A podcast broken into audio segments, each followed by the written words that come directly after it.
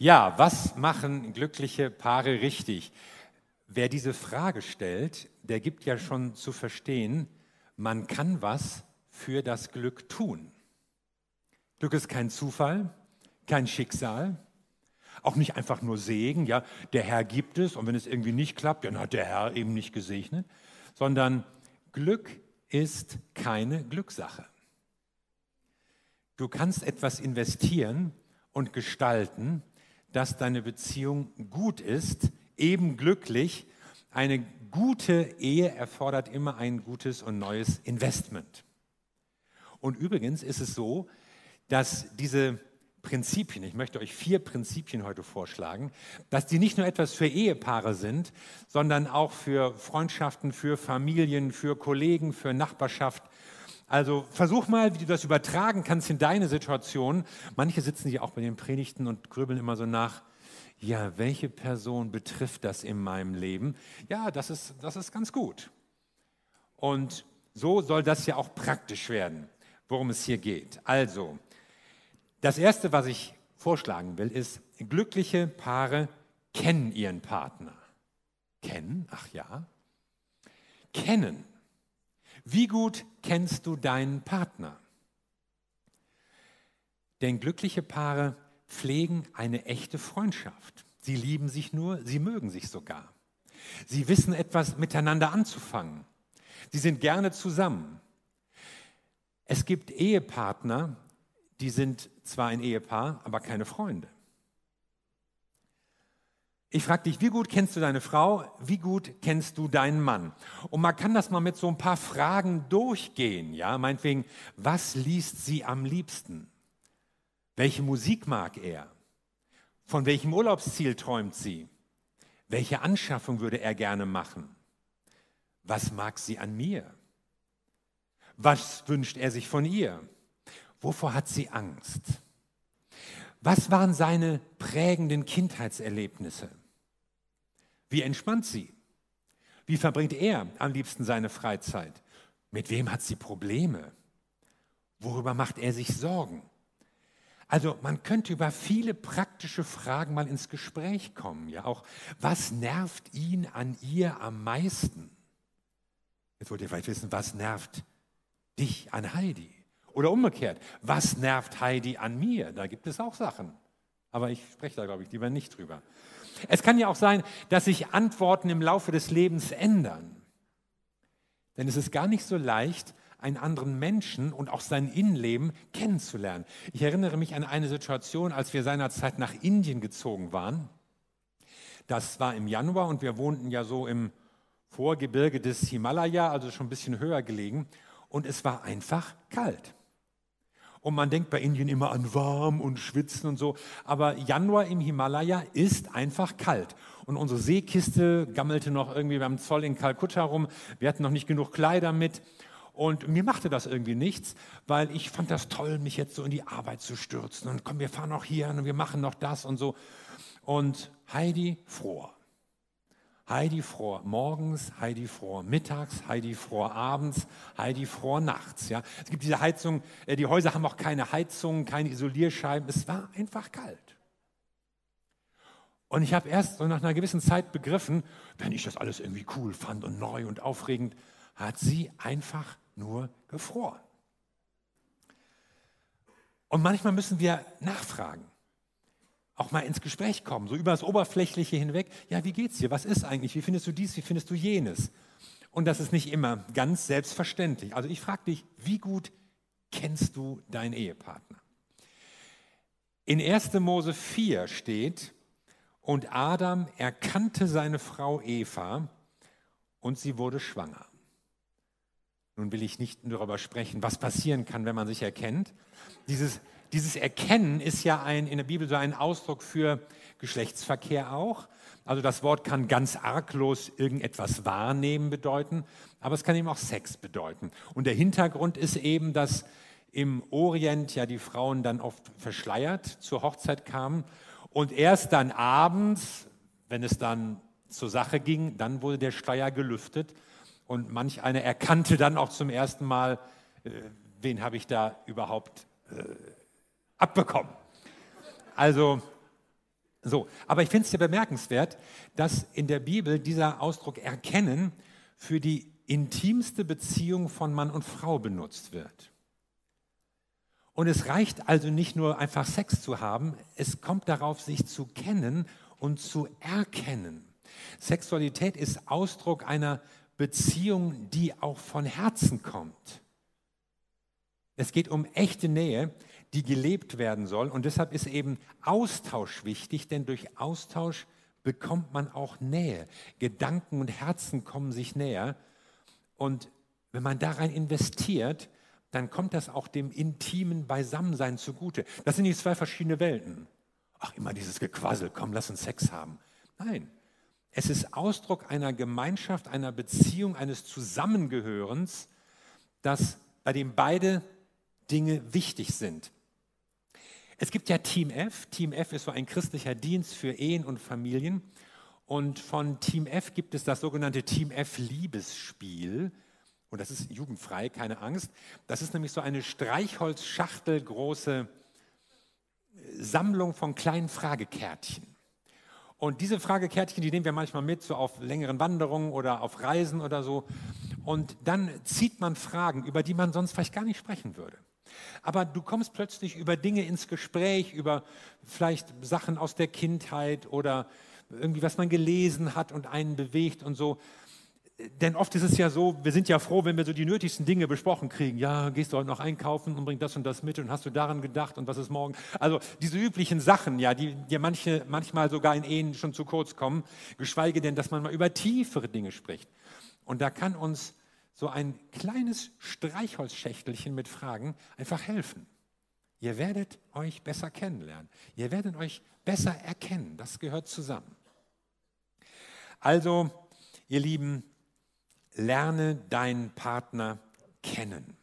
Sprecht über Dinge, die euch verbinden. Für die meisten Paare ist es auch einfach positiv, wenn sie über ihre gemeinsame Geschichte, über Erfahrungen der Vergangenheit reden.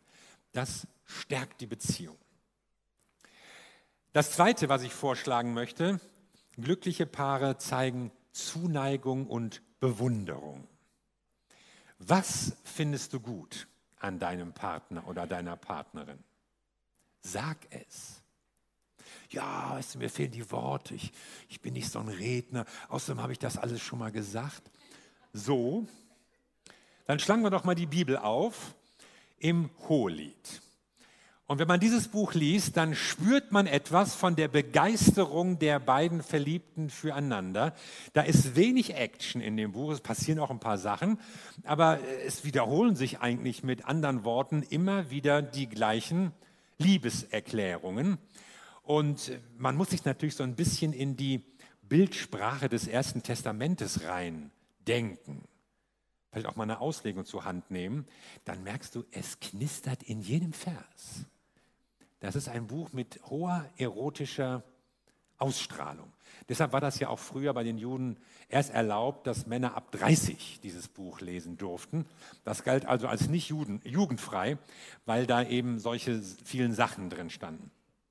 Meinetwegen Hohelied 1, Vers 15 steht, siehe, du bist schön, meine Freundin, du bist schön, deine Augen sind Tauben, siehe, auch du bist schön, mein Geliebter und liebenswert. Und so geht das dann über weite Passagen weiter. Und ich sage euch, solche Worte sind unersetzlich. Sie lösen etwas aus in uns, in den Ehepartnern. Und dann wird es nämlich egal, was andere Leute über dich sagen und wie der oder die oder jener dich findet, wenn du von der Person, die dir was bedeutet, solche Worte der Zuneigung und der Bewunderung hörst. Sulamit, also die Frau hier in dem Hohelied, die entsprach anscheinend auch nicht ganz dem gängigen Schönheitsideal damals. Und es gab Leute, die machten sich über sie lustig, über ihr Aussehen. Welche Frau ist schon 100% mit ihrem Aussehen zufrieden? Ich hörte mal, wie eine junge Frau so erzählte, wie sie auch wegen ihres Aussehens irgendwie verspottet oder, oder gelästert wurde. Und als ich sie so anguckte, dachte ich, sagte ich es nicht, aber ich dachte, du siehst doch super aus. Also wie kann man sich, aber, aber ich habe gemerkt, wir leben in einer unbarmherzigen Welt. Und es gibt immer Leute, die sich über irgendwas das Maul zerreißen. Und wenn die Frau eben gut aussieht, dann wird gemeckert, weil man neidisch ist oder was weiß ich. Es gibt immer etwas, worüber man sich echauffieren und auslassen kann. Und wie wichtig ist es in solchen Situationen, dann Menschen zu haben, die etwas Positives hineinsprechen. Freunde, Eltern, Lehrer, Trainer, Geschwister oder Ehepartner, die einfach Zuversicht, Gutes aussprechen und in ein Leben hineinbringen. Und all diese Verachtung, die diese Sulamit als Mädchen vom Lande zu hören bekommen hat, war letztlich nichts im Vergleich zur Bewunderung des einen Mannes, der sie liebte und an dem sie hing. Alles an dir ist schön, meine Freundin, und kein Makel ist an dir. Alles? Kein Makel? Andere hatten was an ihr auszusetzen und wer weiß, ob sie mit sich selbst zufrieden war. Aber die Worte ihres Mannes, die wiegen viel. Und umgekehrt genauso. Nicht nur er war begeistert von ihr, sie war auch begeistert von ihm. So sehr, dass andere schon nachfragten, Kapitel 5, was hat dein Geliebter einem anderen Geliebten voraus?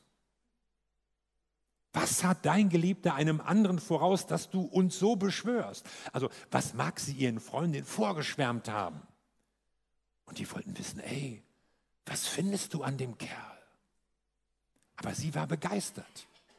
Und ich sage, ein Mann braucht auch die Bewunderung seiner Frau. Der will das auch mal hören. Ja, hier lacht jemand, so ist das. Und ich meine, ich weiß natürlich auch, dass ich älter werde und vielleicht nicht mehr ganz so sportlich bin und dass es Männer gibt, die vielleicht klüger sind oder handwerklich geschickter oder möglicherweise sogar besser aussehen als ich. Aber ich, ich finde das gut. Also wenn Heidi, wenn Heidi sowas sagt, dann habe ich noch nie gesagt, weiß ich doch, ich weiß, dass ich toll bin. Hast du doch vor zwei Wochen schon gesagt. Nein, ich finde das gut, wenn sowas wieder gesagt wird. Männer gibt es zu, oder, oder, oder rede ich Quatsch? Nee, doch, doch, einige Männer finden das auch gut und wichtig. Manche Männer sind ja ganz groß darin, anderen Frauen Komplimente zu machen. Ja, der Charmeur im Büro, der Kavalier auf der Geschäftsreise. Und was ist mit deiner Frau? Ja, die, die weiß doch, dass ich sie liebe. Haben wir schon mal drüber gesprochen und ich habe nichts widerrufen. Und du denkst vielleicht, ah, du musst sie nicht mehr erobern, du musst sie nicht mehr umwerben. Das ist ein Irrtum. Warum verlieren manche Männer ihren Charme, ihre Aufmerksamkeit, manchmal sogar ihre Höflichkeit, wenn sie heiraten? Bei manchen Männern würde es sogar helfen, wenn sie zu ihrer Frau so höflich wären, wie sie zu Fremden höflich wären. Wenn man sich mal an solche Grundregeln erinnern würde. Oder auch umgekehrt, ja. Manchmal putzen sich ja Damen heraus, wenn sie die Aufmerksamkeit auf sich ziehen wollen, aber wenn man dann sicher ist. Und wofür ich plädiere ist, es lohnt sich, etwas von dieser, diesem spannenden Umwerben zu bewahren in einer Ehe, was so den Anfang einer Beziehung ausmachte. Und sich nicht in einer falschen Sicherheit zu wiegen, zu denken, oh, ich muss ja nichts mehr investieren. Sie wird schon stillhalten. Nee, nee. Gibt ja genügend Ehen, die gehen zugrunde und scheitern. Und es lohnt sich, in eine Ehe zu investieren. Also denk mal darüber nach, was bewunderst du bei deinem Partner oder bei deiner Partnerin? In Hohelied 6 steht, ich gehöre meinem Geliebten und mein Geliebter gehört mir. Ja, wirkt das ein bisschen übertrieben? So wie, so wie ein Tunnelblick, fast zu romantisch? Hey Leute, es gibt noch was anderes im Leben als euch zwei. Aber es gibt niemanden auf der Welt, der so wichtig ist wie dein Ehepartner. Nicht deine Eltern, nicht deine Freunde, nicht deine Kinder, auch nicht deine Gemeinde. Pastoren tun ja manchmal so, als wäre die Gemeinde das Wichtigste. Nein, dein Ehepartner, die Beziehung zu ihm ist noch wichtiger. Und das ist eine einzigartige Beziehung. Deshalb zeigt eure Bewunderung, zeigt eure Zuneigung. Und ihr Lieben, es geht hier nicht um, um romantisches Gesülze an der Schwelle zur Lüge. Ja, eigentlich ist er ja gar nicht so super, aber ich sage es trotzdem. Sondern Liebe braucht eine Sprache, die will ausgedrückt werden. und Zuneigung und Bewunderung und Wertschätzung drücken ja auch etwas aus, was Gottes Wesen ausmacht. Gott ist Liebe. Und Gott zeigt uns Menschen seine Liebe.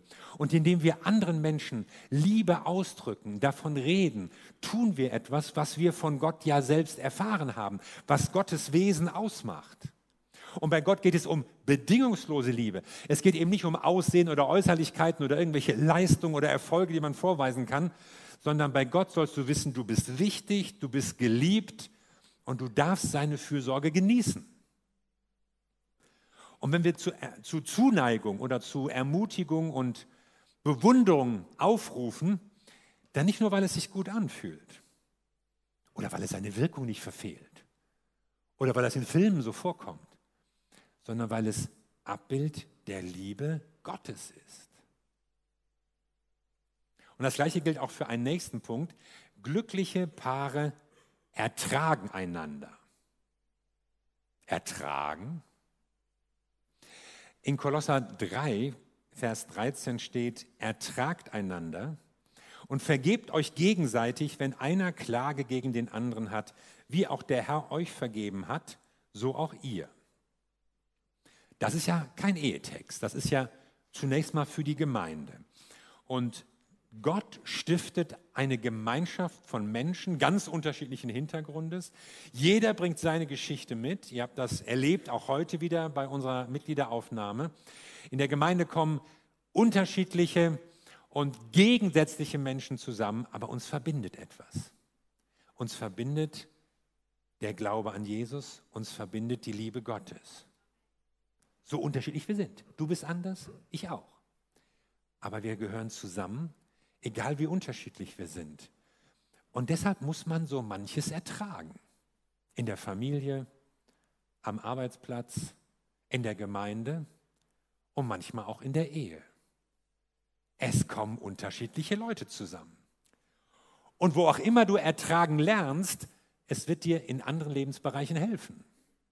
Was du in der Ehe lernst, in der Gemeinde, was du in der Gemeinde lernst, in der Ehe, was du nirgends lernst, fehlt dir überall. Aber wenn du gelernt hast, andere zu ertragen, dann wird auch dein Leben bequemer. Überleg mal, über wie viele Leute du dich ärgerst. Über wen hast du dich in der letzten Woche aufgeregt? Wer hat dich alles genervt? Und wenn du denkst, oh, hätte ich das doch mal ertragen können, so wie hier die Bibel das sagt, dann wäre deine Woche vielleicht besser, ausgeglichener, angenehmer gewesen. Und dieses Ertragen hilft natürlich auch dazu, dass wir uns diese Zuneigung und Bewunderung ausdrücken können, auch wenn es Probleme gibt. Es ist nämlich eine Illusion zu glauben, man könnte alle Probleme lösen in einer Beziehung.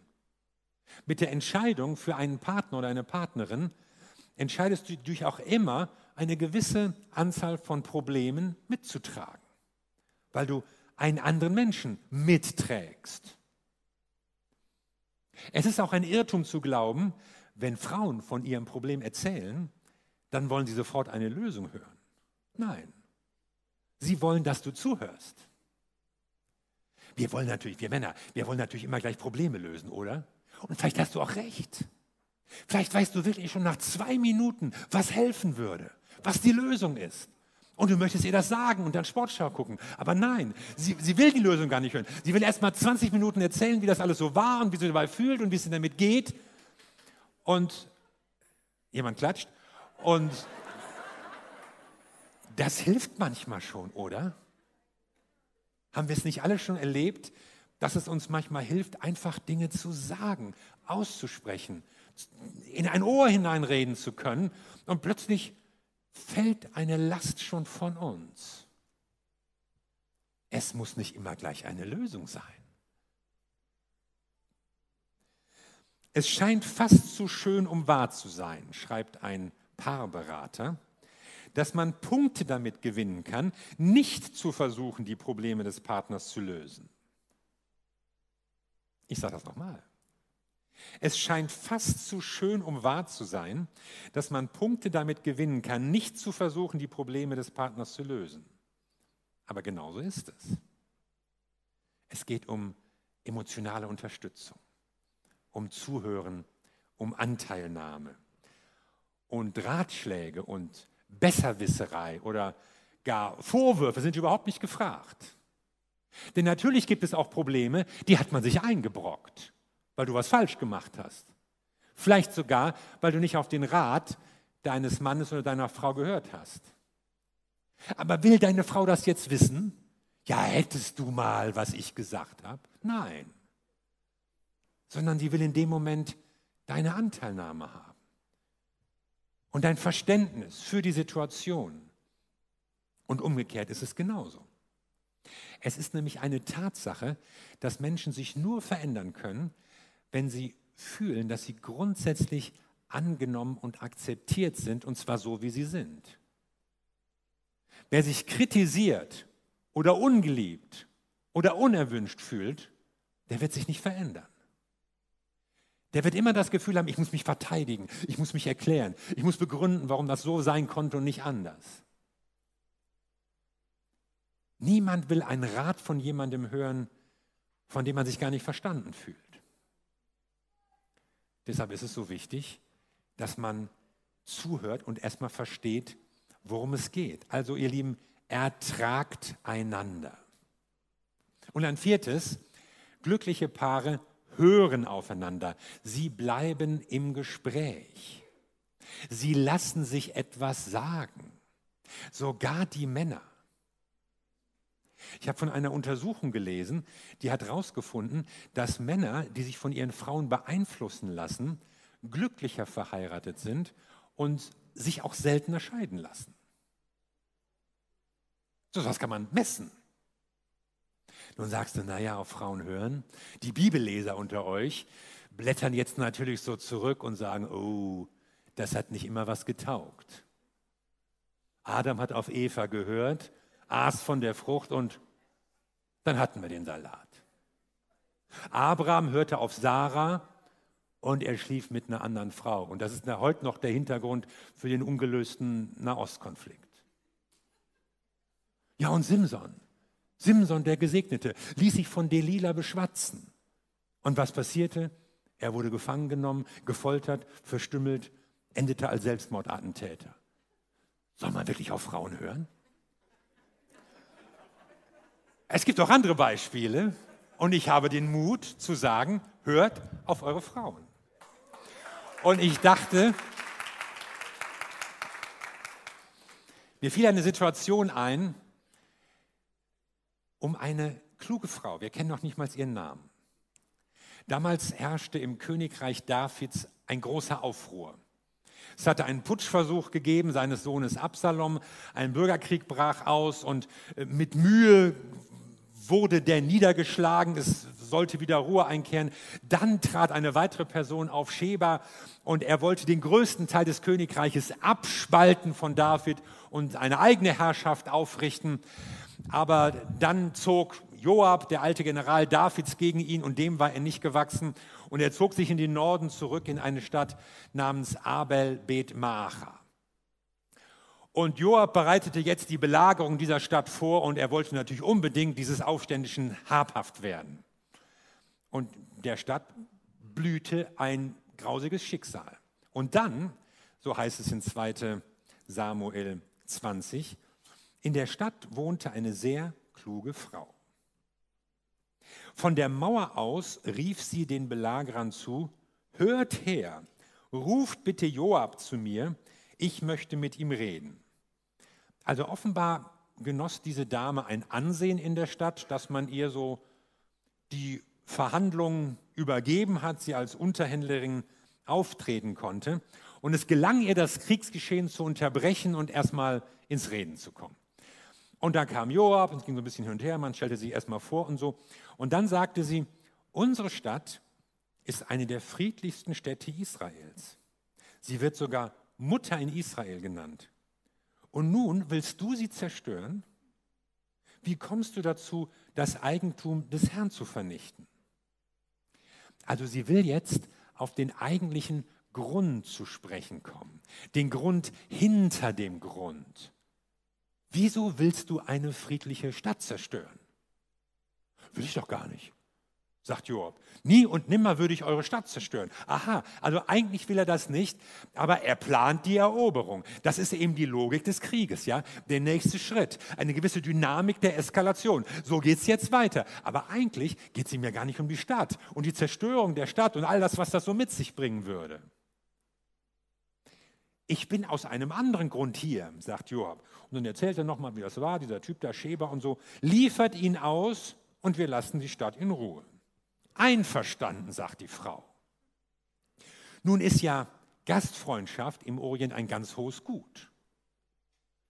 Aber dieser Typ war natürlich ein Rebell, ein Aufständischer, eigentlich ein, ein Verbrecher, der sich gegen den König erhoben hatte, schlimm genug.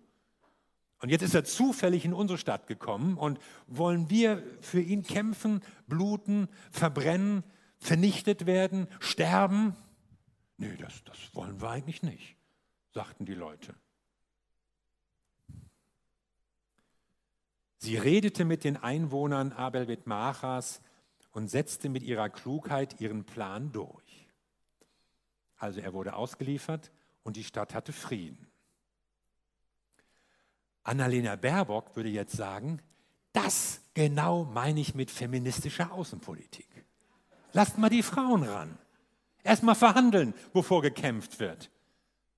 Lass uns reden, bevor es schlimmer wird. Hört auf die Frauen. Und ihr seht, das ist gar keine neue Erfindung. Das gab es schon vor 3000 Jahren in der Bibel. Also Frau Baerbock, ich weiß nicht, ob Sie heute Morgen zuhören, aber Sie können dieses Beispiel gerne verwenden für Ihre nächste Rede in Brüssel oder in New York oder so. Es ist doch nicht die einzige Stelle in der Bibel, wo von der Klugheit von Frauen die Rede ist. Und selbst Joab, dieser abgebrühte General, lässt sich von dieser Frau etwas sagen, lässt sich durch Argumente überzeugen.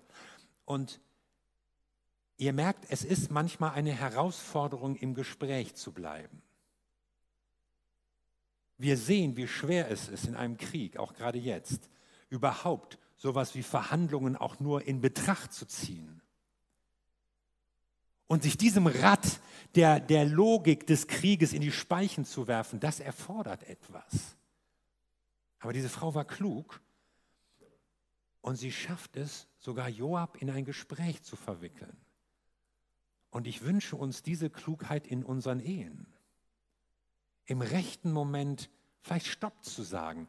Wenn du deine erste Fahrstunde machst, ist das Wichtigste, was du lernen musst, wo die Bremse ist. Nicht, wo die Hupe ist, damit alle schnell springen, wenn du kommst. Du musst wissen, wo die Bremse ist. Und das musst du auch in deiner Ehe wissen. Das musst du auch in einer Beziehung wissen. Denn Streit lässt sich nicht vermeiden. Meinungsverschiedenheiten gibt es unter verschiedenen Menschen immer. Es gibt immer was zu diskutieren. Müsste anders sein, hätte ich anders gemacht. Wieso hast du? Habe ich doch gar nicht. Also man kann sich immer über irgendetwas aufregen oder auch diskutieren, sogar streiten. Aber man kann in eine uferlose Spirale der Aggression hineinkommen oder man kann kultiviert streiten. Und dazu gehört, man muss die Bremse kennen. Man muss innehalten und sich auch etwas sagen lassen, auch mal Stopp, den Stopppunkt finden können. Und reden erfordert auch mal Unterbrechungen. Sich mal Zeit zu nehmen für den Austausch, also sich auf den anderen einzulassen, nicht einfach so weitermachen, sich Mühe zu geben, Muster durchbrechen, Konfrontation aushalten. Sogar Joab lässt sich von einer Frau was sagen. Ich lasse mich noch nicht von einer Frau da reinquatschen, ich weiß, wie man Krieg wird. Er stoppt. Er hört erstmal zu. Und achtet dabei auch auf die Fallen, die unser Miteinander zerstören wollen. Denn oftmals sind es ja gar nicht wir zwei, die ein Problem miteinander haben. Manchmal sind es irgendwelche Umstände, die uns da reindrücken, reinwirken. Nehmen wir mal an die Finanzen das Geld. Eigentlich versteht ihr euch, ihr liebt euch auch, ihr seid gut gemeinsam unterwegs, aber das Geld ist so knapp. Und dann geht plötzlich die Diskussion los, für dies oder für jenes. Und was machen wir hier oder machen wir da? Und das musst du durchschauen und merken, dein Mann ist nicht dein Gegner, deine Frau ist nicht deine Feindin, sondern es ist der Mammon, es ist die Sorge, es ist die Angst, es ist das Geld, das eine Herrschaft über euch ausüben möchte. Und dann entsteht ein Streit, den ihr gar nicht wollt, den aber die Umstände euch aufdrücken wollen. Oder das Thema Zeit. Wir haben ja alle kaum Zeit, oder? Wir sind ja alle so unglaublich beschäftigt. Und tatsächlich ist es so, dass Ehepaare heute in der Regel mehr arbeiten, länger arbeiten als noch vor Jahren und Jahrzehnten. Und dadurch haben sie weniger Zeit, um miteinander zu reden, miteinander zu spielen, miteinander zu essen, miteinander zu schlafen. Und das macht Stress. Und plötzlich merkt man, es fehlt der Austausch. Wir verstehen uns nicht mehr. Wir, wir, wir reden kaum noch. Wir klären vielleicht noch mal Dinge ab. Und wir müssen uns Zeit füreinander nehmen, auch für gegenseitige Unterstützung, für ganz praktische Hilfe. Manchmal wachsen dir die Dinge über den Kopf. Ja, ich schaffe das gar nicht. Ja. Aber du sollst ja auch Menschen an deiner Seite haben, die dir helfen. Dafür bist du verheiratet, dafür bist du in einer Gemeinde, dafür hast du eine Kleingruppe. Darum pflegen wir Beziehungen und Freundschaften, damit es Menschen an unserer Seite gibt, die uns unterstützen, wenn wir es alleine mal nicht packen, wenn es zu anstrengend wird, wenn es einfach zu viel wird. Und das kann ein großer Segen sein. Männer unterschätzen ja in der Regel das Maß an Hausarbeit, das sie leisten. Auch darüber gibt es Untersuchungen. Ja? Wir haben mal ein paar Teller abgespült, ein bisschen rumgewedelt und haben gesagt, ich mache den halben Haushalt. Aber ein Paarberater schreibt, Frauen empfinden die Bereitwilligkeit eines Mannes, Hausarbeit zu leisten, extrem erotisch. Männer, habt ihr das gewusst? Anscheinend nicht. Probiert das mal aus. Heute Mittag geht ein Wind durch die Elim-Küchen. Ich freue mich schon. Also hört aufeinander, lasst euch etwas sagen. Und ich habe so ein bisschen den Schwerpunkt auf die Männer gelegt, weil ich den Eindruck habe, es fällt Männern schwerer, sich was sagen zu lassen, als umgekehrt. Ja, sagt jemand da.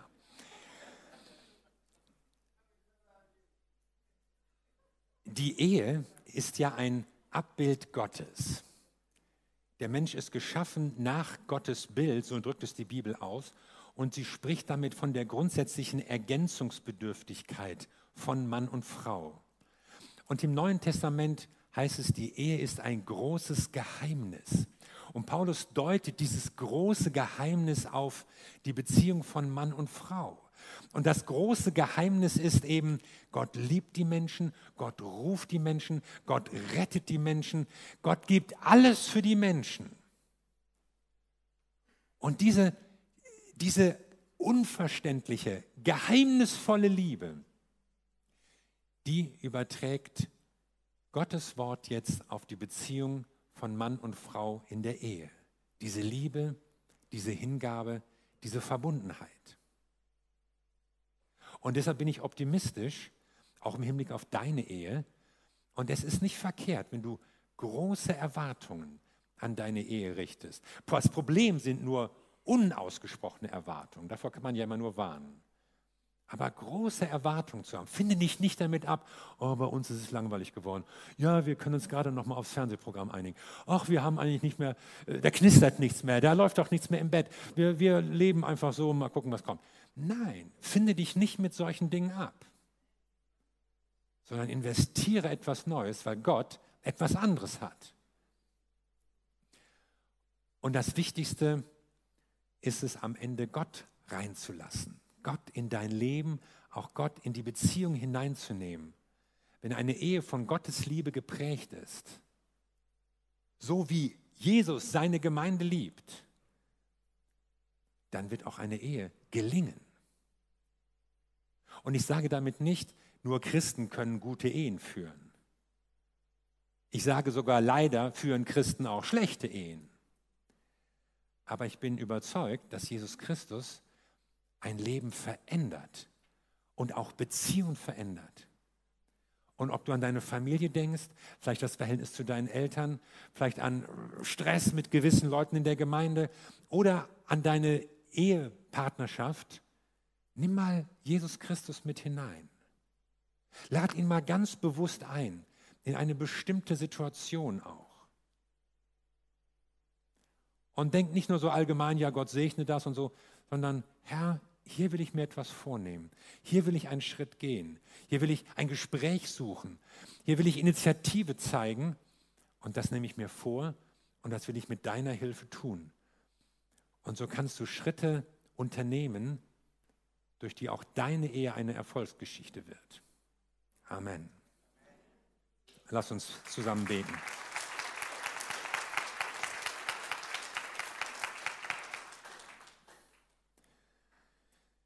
Wir danken dir, Jesus Christus, für deine Liebe zu uns, zu deiner Gemeinde und dass du so deine absolute und vollkommene Liebe mit uns und unseren Beziehungen vergleichst, das ist schon eine Herausforderung und das ehrt uns auch und das gibt uns Mut und Zuversicht, denn wenn du in unserem Leben bist, dann können unsere Beziehungen anders und besser werden.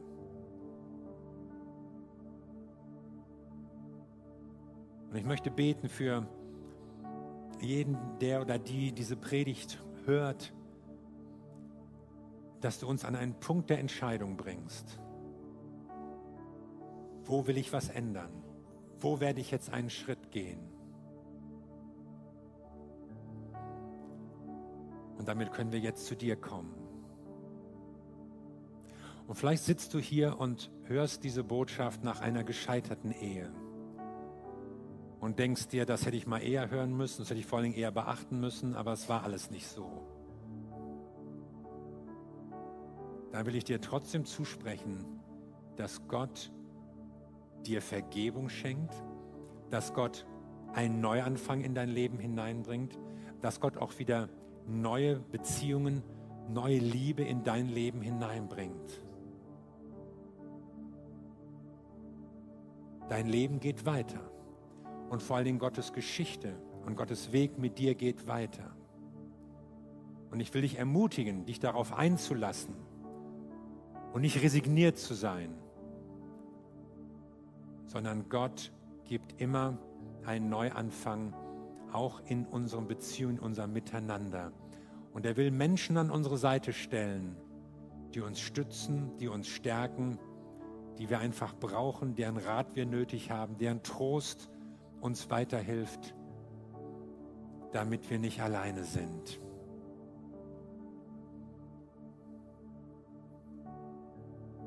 Lass uns so einen Moment des persönlichen Nachdenkens und Gebetes haben.